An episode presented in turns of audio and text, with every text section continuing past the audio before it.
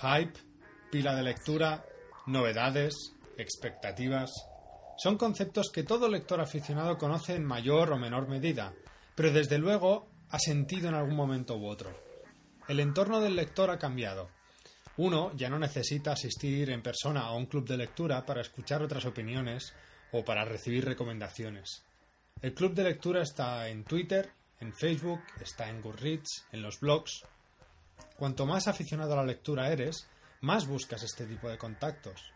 Pero eso significa abrir, eh, frentes por los que eres bombardeado constantemente, con ideas muy específicas. Por ejemplo, debes comprar todas estas novedades. O por ejemplo, tienes que leer esta lista de los 10 mejores libros. Y demás ejemplos que seguro se os podrán ocurrir. En general, una especie de fiebre consumista que cambia nuestro hábito de lectura. Ahora no podemos, mm, por ejemplo, disfrutar, Leemos para poder estar al ritmo de todas esas conversaciones y clubes de lectura que se celebran por todas partes. Esto, por supuesto, implica un crecimiento exponencial de la llamada pila de lectura, y como consecuencia la compra de libros que no llegaremos a leer jamás. Nos agobia, nos estresa que alguien pueda leer cuatro libros a la semana, cuando nosotros leemos, mm, por ejemplo, uno al mes. ¿Es malo entonces leer rápido o leer lento? Desde luego que no. Cada uno tiene su propio ritmo de lectura y su forma de disfrutar de la misma. Lo que quizás sí sea perjudicial es que esta influencia externa nos obligue a dejar de disfrutar de la propia lectura a nuestra manera. ¿Y dónde queda la perspectiva histórica? Un lector que solo lee novedades se pierde libros que son necesarios para comprender lo que se hace actualmente, entre otras muchas cosas, claro. Se necesita una perspectiva, hay que leer de todo para desarrollar buen criterio lector. Y a todo esto, por supuesto, hay que sumarle las expectativas, el llamado hype. Las expectativas siempre condicionan nuestra lectura. ¿Pero es esto algo malo? ¿Acaso no es el oficio del librero el de crear expectativas para que decidas comprar un libro? Las expectativas son una estrategia de venta o una forma de recomendación. En definitiva, hacedlo como queráis. De forma rápida, de pie, 100 libros o 10 al año, pero sobre todo, Asumid que jamás podréis leer todo lo que queremos leer y desde luego disfrutad de vuestras lecturas. Somos los tripulantes de Neo Hemos tomado el control de vuestras conciencias. Durante los próximos 25 minutos, vuestra atención nos pertenece y vamos a instalar en vuestros cerebros noticias, reseñas y editoriales relacionados con la literatura fantástica. Somos Miquel Cudoño y Alexander Paz. Bienvenidos, a bordo de la Neo En este segundo programa reseñaremos La gracia de los reyes de Ken Liu, publicado por Leer Runas, Alianza, y El dios asesinado en el servicio de caballeros, de Sergio Sánchez Morán, publicado por Fantasy Penguin Random House. Aprovechamos para informar que podéis poneros en contacto con nosotros a través de Facebook, simplemente tenéis que buscar Neo Nostromo en el buscador, a través de Twitter, arroba Nostromoneo, y en nuestro blog neonostromo.blogspot.com donde podéis escuchar todos los programas. Bueno, pues hola a todos. Como ha dicho Alex, yo hoy voy a hablar de La Gracia de los Reyes, la primera novela de Ken Liu. Ah, ya veréis, y yo creo que se va a notar a lo largo de mi reseña, que es un libro que me parece difícil de valorar, o sea, desafía un poco el, hecho de formarse una opinión rápida y clara, ah, porque es un libro que tiene su complejidad. Así que diré que, es, una de es una de las publicaciones relevantes que han aparecido este año a nivel internacional y que poco después de escuchar este podcast, o a lo mejor poco antes, según cuánto tardemos en publicarlo, ah, pues aparecerá publicado en España dentro del sello Runas de la editorial Alianza, ¿no? con una traducción de Francisco Muñoz de Bustillo. Concretamente sale el 9 de junio. A nivel internacional, este libro está acumulando pues premios o nominaciones. Estuvo nominado a los premios Nebula, aunque después no se llevó el, no se llevó el galardón. Y está también nominado al premio Locus como primera novela. Y estoy seguro que me estoy dejando a algún premio. Como os decía, no es fácil de reseñar, al menos para mí. En parte porque utilizo unos referentes que a mí no me son especialmente familiares y parte de, pues de una tradición de, forma de explicar épica, de una tradición de la época oriental, ¿no? bastante china, que es la tradición que les propia Ken Liu, aunque es americano, pues ah, me parece que nació en China, vivió unos años y en todo caso es un tema que le interesa mucho y que culturalmente a él le, le, atrae mucho, ¿no? le interesa mucho. Ah, en parte me resulta difícil por eso, pero además es un libro que es en muchos sentidos es poco convencional, ¿no? parte de una concepción de la historia llena de contrastes, con cambios de rumbo, a través de los cuales Ken Liu mm, amplía y amplía sin cesar lo que es eh, su lienzo narrativo y, bueno, hace una historia tremendamente ambiciosa. A, mí me parece que los elementos narrativos individuales, a través que, que va usando para construirla, por sí solos no son especialmente originales ah, para cualquier aficionado a la fantasía épica comercial moderna, ¿no? a la que estamos más acostumbrados. Ah, pero mi impresión es que la forma de utilizarlos, la forma de ponerlos al servicio de unos objetivos narrativos muy concretos, de los que ya iré hablando, y sobre todo los efectos que consigue a través de ellos, le dan al libro una personalidad que le diferencia mm, enormemente de, otros libros con los que pueda compartir estantería. ¿Es fantasía épica? sí que lo es, sin duda. Ah, pero aunque no llegaré a decir aquello que a veces es insultante de que trasciende el género, que me parece una chorrada, ah, sí que creo que, el intento de clasificar este libro con unos parámetros muy concretos lo perjudica por lo que tiene de expansivo, un poco por la voluntad que he dicho antes que tenía de ampliar pues este lienzo narrativo a través del cual uh, Ken Liu va explicando sus historias. Mm, yo diría que es simplemente literatura fantástica o, incluso simplemente literatura y ya está, porque no desmerece para nada la, ambición que tiene este libro y los logros que tiene. Ah, es una historia que contiene aventuras, está llena de bandidos, tiene rebeliones, tiene guerras, salen dioses, pero si yo tuviera que destacar los dos principales elementos ah, que, le dan la épica a esta historia, dirían por un lado que son la amplitud de su punto de vista, tanto desde un punto de vista histórico ah, o, geográfico, ¿no? del mundo que explica, pero también por su insistencia en retratar el cambio, ya sea a nivel del mundo global que está construyendo, como de los diferentes personajes que lo pueblan, ¿no? Además, también el tono narrativo que utiliza, que por lo que me dicen, ya digo que no estoy familiarizado yo, pues que es una voz cercana a las epopeyas orientales. Yo no me atrevería, no, no, no soy capaz de valorarlo, pero sí que percibo, digamos, que no, que no es el tono mm, típico del narrador transparente, o sea, tiene una voluntad de estilo que a mí me parece que le sale francamente bien. De hecho, el estilo a través del cual ah, narra la historia Ken Liu, a través del cual la va construyendo, es bastante peculiar. Y, yo diría que tiene como mínimo dos capas de lectura. En una capa inmediata ah, es, una forma de escribir pues ah, engañosamente sencilla, ¿no? Frases claras, uh, una, un tono luminoso, pero al mismo tiempo a través de esto te va construyendo una serie de imágenes, va sembrando una serie de ideas que recupera y recupera y recupera y se reflejan a diferentes niveles y que yo creo que le dan bastante más complejidad a, la historia. De hecho, la historia está basada, sobre, aunque salen muchos personajes y tiene muchos hilos que se van mezclando y, se parece más, digamos, a un tapiz que a una historia lineal, yo creo que tiene dos personajes principales, ah, dos personajes protagonistas principales, que además son dos personajes ah, bastante arquetípicos y muy opuestos. Ah, por un lado está Kunigaru, ¿no? que es un, un, un, un ¿cómo diría? Una especie de lazarillo, en realidad, un listillo, digamos, que se supone que no debería llegar a nada en la vida, pero a través de su inteligencia, de su astucia y, de su, bueno, sí, diría de su buen corazón, pues se va convirtiendo en una persona importante dentro de este mundo pero digamos que para nada es un guerrero. Y luego está Matacindu, que es un titán, es una persona gigantesca ah, que procede de una nobleza caída en desgracia y que pretende recuperar el honor como guerrero. Entonces son dos personajes claramente opuestos, ah, pero muy relacionados entre sí, ah, a través de los cuales, a través de su relación, pues se va explicando la historia es una historia que pasa a lo largo de, décadas y que básicamente lo que explica es el cambio ah, del mundo este secundario de, resonancias asiáticas ah, en el cual pues transcurre la gracia de los reyes, ¿no?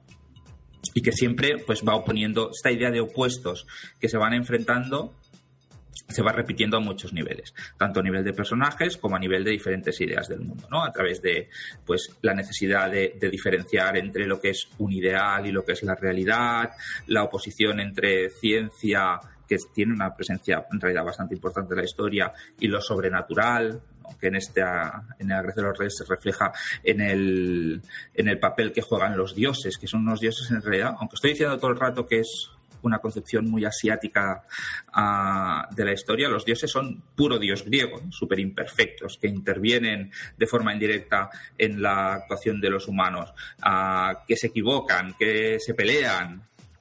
Y francamente a mí me parece que sin, ser una cosa, ah, digamos, primaria en la historia, sí que contribuye mucho a, la idea de este mundo que está, que está construyendo detalle que a mí me gusta mucho uh, el, pues la forma de, de, trabajar de Ken Liu en la novela, uh, que es que eh, a ti te, te, parece que te está estableciendo unas reglas y cuando tú uh, llegas a una conclusión, normalmente negativa, por ejemplo, a, jo, pero este tío está justificando el feudalismo, lo está idealizando, pasa algo que patapam, ostras, pues no, o, pero qué machista que es la historia, pues patapam, pasa algo que te cambia las reglas de la narración y que te obliga de alguna manera a, a volverte, a volver a ubicarte en, el, en lo que es la historia.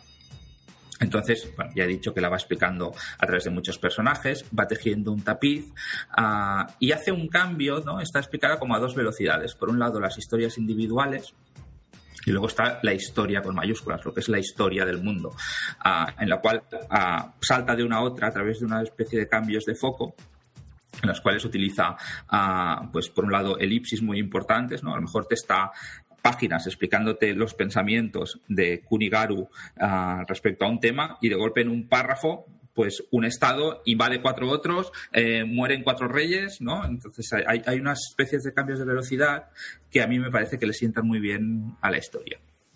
Y luego también me gusta mucho cómo trata a los personajes secundarios, que son francamente interesantes y normalmente cuando al cabo de un tiempo de, que ya has empezado a conocer a un personaje secundario hay un capítulo o un trozo de capítulo, ¡pum!, que es como una pequeña historia, como un pequeño relato en el cual te explica la vida de ese personaje y sus motivaciones y, bueno, no sé, yo creo que le sale muy bien. De hecho, estamos muy acostumbrados ¿no? a, que no solo en la fantasía épica, sino que en, en muchos géneros a últimamente parece que el recurso estándar sea el cambio de punto de vista, ¿no? Cada capítulo lo explica un personaje. Y aquí Ken Liu hace una cosa un poco diferente, que no digo que innove, no creo que se lo haya inventado él, pero que le sale muy bien, que es que en vez de cambiar entre puntos de vista, cambia entre arcos argumentales, pero en los diferentes arcos argumentales pueden salir personajes de los otros. Y, yo creo que, le ayuda mucho a crear esta idea de complejidad, de, de todo sólido muy bien, no sé. Yo es un libro que me parece ah, francamente recomendable. Es una lectura muy ágil, pero, pero lo cual no quiere decir que sea sencilla. Y ya he dicho que me costaba valorarlo. O sea, había ratos que le darías tres estrellas de las cinco posibles que usamos normalmente en Goodreads. A otros ratos que le daría cinco estrellas. O sea que al final he decidido hacer el promedio y le casco unas cuatro estrellas, pero unas cuatro estrellas enormes y espero haber sabido reflejar bien lo que para mí es este libro. Solo una cosa que me gustaría añadir, que no, no he pensado, no, se me ha ocurrido decirlo en la reseña. El libro forma parte de, de, una trilogía y me parece que en septiembre o en octubre está previsto que salga el segundo. No, no, no va a tardar mucho, o sea, meses, pero no mucho.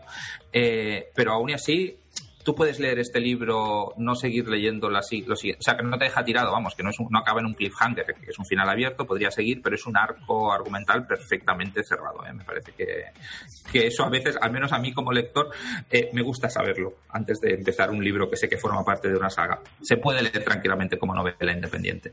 Eh, matizar, solamente matizar, en septiembre sale en inglés y en 2017 saldrá en, en, en, en traducido. No, no sé si han dicho fecha ya, pero bueno, eh, ya anunciaron que lo habían comprado y lo están traduciendo, o sea, no tengáis miedo que la trilogía yo creo que se va a acabar de publicar. Yo, fecha no sé, pero sé que Ken Liu en Twitter eh, dijo, me, lo dijo a mí, eh, hablando que, que ah, pues no tendrás que esperar mucho para leerlo en español, creo, el segundo. ah, pues mira, si, si teníais, sé que hay mucha gente que le da coraje comprar trilogías que no están todavía publicadas enteras. yo creo que leer Runas no va a hacernos esperar. De hecho, tenéis a ver, Crombie totalmente publicado, quiere decir que Leer Runas no tiene tradición de cortar sagas por la mitad. Yo creo que es una buena opción de comprar. Muy bien. Bueno, pues ahora yo os hablaré de El dios asesinado en el servicio de caballeros, de Sergio Sánchez Morán, una novela publicada en Fantasy, el sello de fantasía y ciencia ficción de Penguin Random House. Eh, para empezar, tengo que decir que aunque no lo vaya a parecer, es una reseña seria. Lo prometo que prometo de verdad que es una reseña seria. Pero cuesta, cuesta mucho. Además, eh, como decía antes Miquel, le costaba mucho reseñar el de Ken Liu. Creo que este también es un libro difícil de reseñar y ahora veréis que seguramente me enrolle o de vuelta sobre el mismo tema. La novela larga de, Sergio, o como también la llamamos Parabellum, trata sobre Verónica Guerra, alias Parabellum, una detective paranormal que se dedica a cazar pues, vampiros salidorros y que brillan mucho. Poltergeist toca pelotas o yo qué sé, chupacabras febriles que atacan a la gente sin motivo. Vamos, es como una especie de Buffy cazavampiros, pero en Barcelona. Y muy española. Sobre todo con la mala leche. Eh, cuando empieza la novela, Parabellum lee en su brazo una frase escrita con bolígrafo y a toda prisa que pone ¿Quién es el cadáver de un dios en el maletero? Y la novela empieza con esa frase, es decir, hay un inicio más potente posible en una novela de fantasía urbana que te digan que como detective tienes a un dios muerto en el maletero de tu coche. Vamos, y con esto no os engancháis, pero seguid, que voy a, voy a comentaros más cositas interesantes. Como decía, la novela de nombre largo de, de Sergio Sánchez Morán es una lectura que engancha mucho y es un pasapáginas incansable de fantasía urbana. Con un humor cutre español. ¿Qué quiero decir con cutre español? Es cutre, pero es del bueno cutre. Es del que hace gracia. Del de Val, Caracol y de Rapa. Yo qué sé, cositas de estas que son tonterías enormes, pero que son muy típicas de nuestro, de nuestro mm, sentido del humor. Y puedo decir esto porque desde que vivo en Dinamarca echo de menos este humor. Es decir, todavía me ha gustado más la novela porque era como volver allí. ¿Os acordáis de Buffy Cazavampiros en Barcelona, como os he dicho antes? Pues a esto sumadle el mejor sketch que podéis encontrar de José Mota. Un poco de todas las mitologías y bestiarios así más populares que conozcáis y voilà, tenéis el dios asesinado en el servicio de caballeros.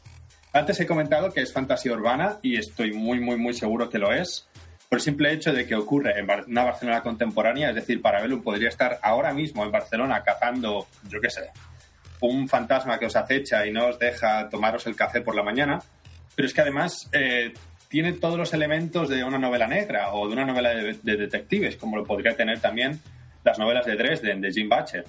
Es decir, la protagonista está amargada, eh, le... bueno, a esta en concreto no le gusta mucho beber alcohol, no fuma, pero está pensando en tabaco. Y además, eh, Sergio hace una cosa muy, muy chula, que es él conoce estos tropos, conoce todos estos clichés, los nombra todos, absolutamente todos en la novela, es decir, el romance eh, que está ahí, ahí, que no funciona, todos los que os podéis imaginar de una novela de detectives o más novela negra, los conoce, los, los, no, los nombra en la novela y les da la vuelta. Él mismo, la propia Parabellum, dice, uff, ahora me voy a tomar un whiskazo, pero es que esto es tan de detectives que ya no tengo ganas de tomarlo. Y cosas así que es que no puedo, si, has, si habéis leído por como mínimo una novela negra o una novela de detectives, son chistes que son referencias directas y no vais a poder evitar reíros. Yo ya os digo que vais a necesitar pañuelos, pero pañuelos para secaros las lágrimas, porque es que hace, es muy, muy buena en cuanto a humor. Eh, sé que dicho así, la novela pues eh, puede sonar fácil, ¿no? Oh, José Mota con Buffy, bueno, pum pum, vampiros y un chistaco. Pero es verdad que la novela me ha sorprendido por una aparente sencillez, es decir, Sergio parece que monta una novela muy sencilla, ¿no? Una estructura lineal, lineal, perdón, eh, la detective como protagonista y punto, y, va siguiendo un caso.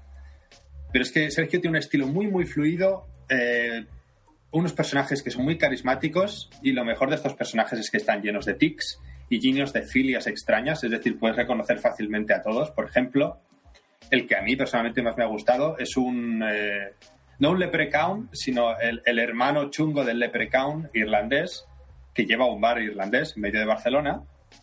Y este bar se llama The Rainbow Ars. Ars en inglés es ojete.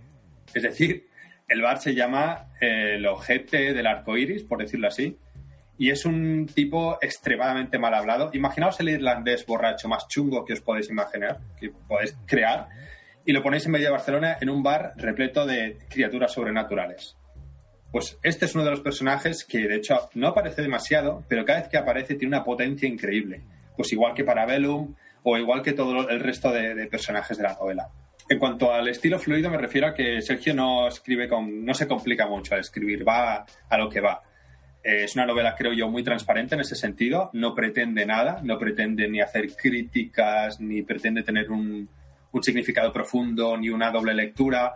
Es una novela para divertirse, para pasárselo bien. Y ya digo que yo me la leí en menos de 24 horas, y son 300 páginas, porque no podía parar de leer. Es increíblemente divertida. Entonces, Sergio no, no creo que con, esta novela pretenda nada más allá de reírse un rato de sus personajes, de su propia novela, de Barcelona, de Burgos, de todo lo que mete en la novela, incluso de él mismo como autor, para crear situaciones divertidas, que el lector se lo pase bien. Creo que la novela, solo por eso, por el hecho de ser simplemente eso, eh, gana muchísimos puntos, al menos para mí. Eh, no es para nada pretenciosa, y eso es lo que digo que le quita esa. Por ejemplo, las novelas de Bacher, me viene a la cabeza, podías intuir. Sí que es verdad que son novelas también muy, muy sencillitas, es eh, el detective este que lo pasa muy mal, eh, le putean todo el rato, pero tiene un, tiene un algo, tenía un algo ahí detrás que decías, uy, aquí hay algo más que Bacher quiere meter como para hacerlo más interesante, ¿no? Yo creo que Sergio aquí es sincero y dice, esto es lo que tengo, no hay más. Pero es que además la novela también consigue emocionar. Hay escenas muy, muy emotivas, escenas muy duras, en las cuales hemos, hemos entrado tanto en el personaje de Parabellum que nos sabe mal que le pasen las cosas que le pasan o no, nos sentimos mal por lo que le pase.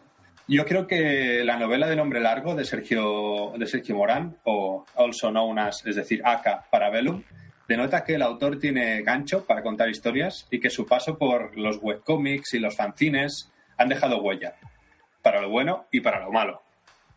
Y nada más, desde, desde Neonostromo nos quedamos con muchas ganas de leer un segundo caso protagonizado por Palaverum y esperemos que no tarde mucho porque según estamos viendo en redes y nuestra propia experiencia es que es una novela que engancha y de la cual queremos leer más. ¿Será este el inicio de una saga de novelas detectivescas de Parabellum? ¿Quién sabe? Yo, por mi parte, y sin ningún pudor, le he cascado cuatro de cinco estrellas. Muy bien, muy bien, muy bien. A mí, a priori no me interesaba, pero no me llamaba la atención, pero me has convencido.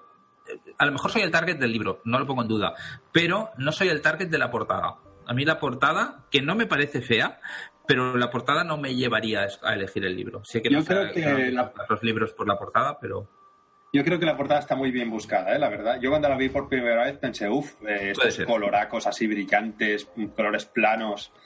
Pero creo que luego te vas acostumbrando y además creo que está muy bien buscado el diseño.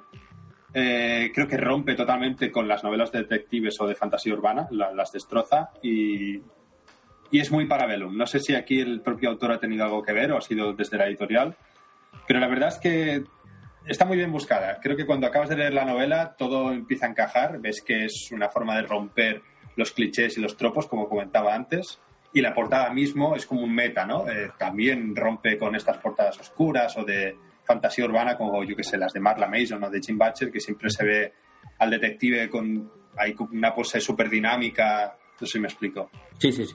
Muy bien, no tengo nada más que decir. Bueno, pues pasamos a las novedades, ¿no? Sí.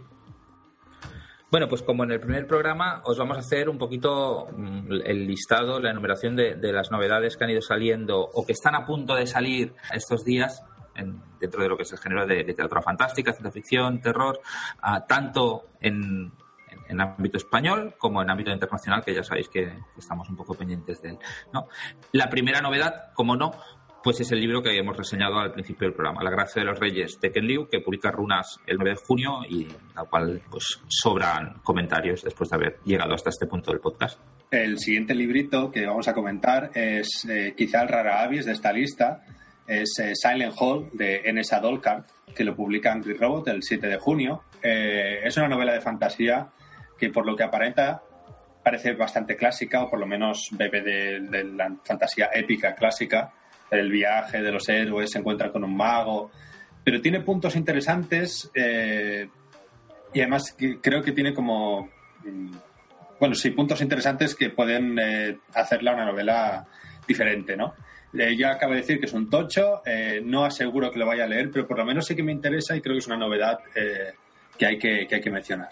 Una otra novedad publicada en España y que todavía no he leído, pero creo que, puede valer la pena, es Alucinadas 2. Alucinadas 2, eh, publicado por Sportula y ya a la venta, ah, es la, secuela, digamos, de la antología que salió el año pasado, que se llamaba, obviamente, Alucinadas, que es una selección de, de, libro, de, de relatos creados exprofesos para la antología, escritos por autoras, por autoras de fantasía y de ciencia ficción.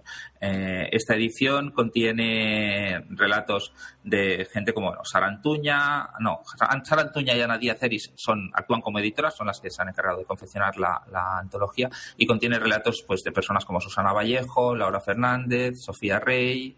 Ah, por lo que me llega, muchos relatos son cercanos al cyberpunk y uh, pues tiene francamente buena pinta y como mismo Alucinados uno eh, tenía una selección muy muy muy buena era una de las antologías yo creo que valía la pena echarles un vistazo el año pasado y esta por lo que parece pues va por la línea como he dicho ya existe a la venta y se puede encontrar ah, tanto en papel en la librería como preferáis como en versión digital a través de Lectu. La siguiente novedad también es eh, en inglés, es Infomocracy de Malcolm Older. Esta se publica en Tor el 7 de junio y es una de las que más me interesan de esta lista porque es una novela de ciencia ficción muy extraña eh, que va sobre política. Y de hecho la propia autora utiliza como, como argumento de venta la, vamos a decirlo así coloquialmente, la liada parda que está habiendo en Estados Unidos con Trump y todas estas nuevas elecciones que pueden cambiar mucho el futuro de tanto, bueno, tanto de Estados Unidos como del resto de, países, ¿no? Eh, en esta novela digamos que hay muchos microestados en los cuales se presenta quien quiere y tú puedes votar eh, al partido que quieras de cualquier microestado. Entonces, la gente normalmente puede, por decirlo así, mudarse o moverse de estado a estado según le convenga dónde estar eh, gobernando X partido o X organización no gubernamental, etc, etc. Entonces, es una revisión de la política actual muy crítica y en clave de ciencia ficción y me parece muy interesante. Yo ah, vuelvo a recomendar o, vuelvo a destacar una antología, ¿no? En este caso es una colección de relatos de Neil Gaiman, titulada Material Sensible y que ha publicado el 2 de junio la editorial Salamandra. Ah, esta recopilación contiene 25 relatos y poemas de Neil Gaiman, ah, de los cuales uno de ellos solo es inédito y que está ambientado en el universo de, de American Gods, una de sus novelas más populares. y bueno, me parece que es un, que es un libro inevitable o imprescindible para cualquier aficionado a, Neil Gaiman. Eh, la siguiente novedad es eh, Nine Fox Gambit de Jung Ha Lee, que sale a la venta el 14 de junio. Eh, y es una novela de. De hecho, creo que es como la de Ken Liu, es la primera novela de Jung Ha Lee, aunque la autora es muy conocida por escribir relatos de ciencia ficción dura. Y da el inicio a una trilogía de, como ya digo, de ciencia ficción dura, donde bueno, hay como una especie de trama de space opera, a la vez hay una trama, por decirlo así, palaciega, entre comillas, y tiene muy buena pinta, aunque dicen que es muy ciencia ficción dura y poco comercial. No sé si eso es un adjetivo positivo o negativo, pero desde luego pinta ser una trilogía muy, muy interesante. Muy bien, yo destaco el próximo libro que saldrá dentro del sello Fantasy ah, y que es la, segunda novela para adultos de Pablo Bacigalupi. Se titula Cuchillo de Agua, de Water Knife, ah, y sale publicado el 16 de junio. Es una novela de, ciencia ficción, ciencia ficción ambientada en un futuro cercano que plantea lo que sucederá en el mundo a, medida que se vaya acabando el agua. Yo lo estoy leyendo ahora, ah, llevo un poco, un 10% así, y bueno, el, principio la verdad es que me está gustando mucho y será el próximo libro que reseñe en el programa, en Neonostromo, con lo cual, pues ahora de momento tampoco digo mucho más y ya volveremos a él cuando lo haya terminado. La siguiente novela es la primera y única reedición de esta lista, es eh, publicada en Nova, en ediciones B. Es El aliento de los dioses del mítico y conocidísimo ya Brandon Sanderson, que estos años estamos teniendo muchísimas publicaciones en España, y se publica el 8 de junio. Es una reedición muy esperada, porque estaba descatalogada en España. Además, viene corregida, la traducción viene corregida por Manuel de los Reyes. Es una novela importante dentro del Cosmer, eh, esta saga o universo de libros de Brandon Sanderson. Y bueno, no, no os voy a estripar nada de la sinopsis, creo que es una compra casi segura, porque además vendrá con una edición muy chula, en tapadura, como todas las de Cosmer. Y, bueno, es reedición, pero por eso queríamos eh, nombrarla, porque creemos que es una novela que, clave. Y yo, corrigiendo a Alex, eh, vuelvo con una reedición ah, que además vuelve a ser una antología, que parece que es mi tema hoy en las novedades, y que es Libros de Sangre de Cliff Barker, en una nueva edición publicada el 25 de mayo por Valdemar, ah, y que es además, bueno, es una nueva, es una nueva traducción con una edición lujosísima, como Valdemar tiene, nos tiene acostumbrados, de uno de los libros, de los libros clave del terror contemporáneo. Ah, bueno, para coleccionistas y aficionados en general, me parece que es un libro imprescindible. Y hasta aquí el Neonostromo de hoy. Y para cerrar el programa citaremos una, una frase muy mítica de Roy Batty en Blade Runner que dice: Todos estos momentos se perderán en el tiempo como lágrimas en la lluvia. Es hora de morir.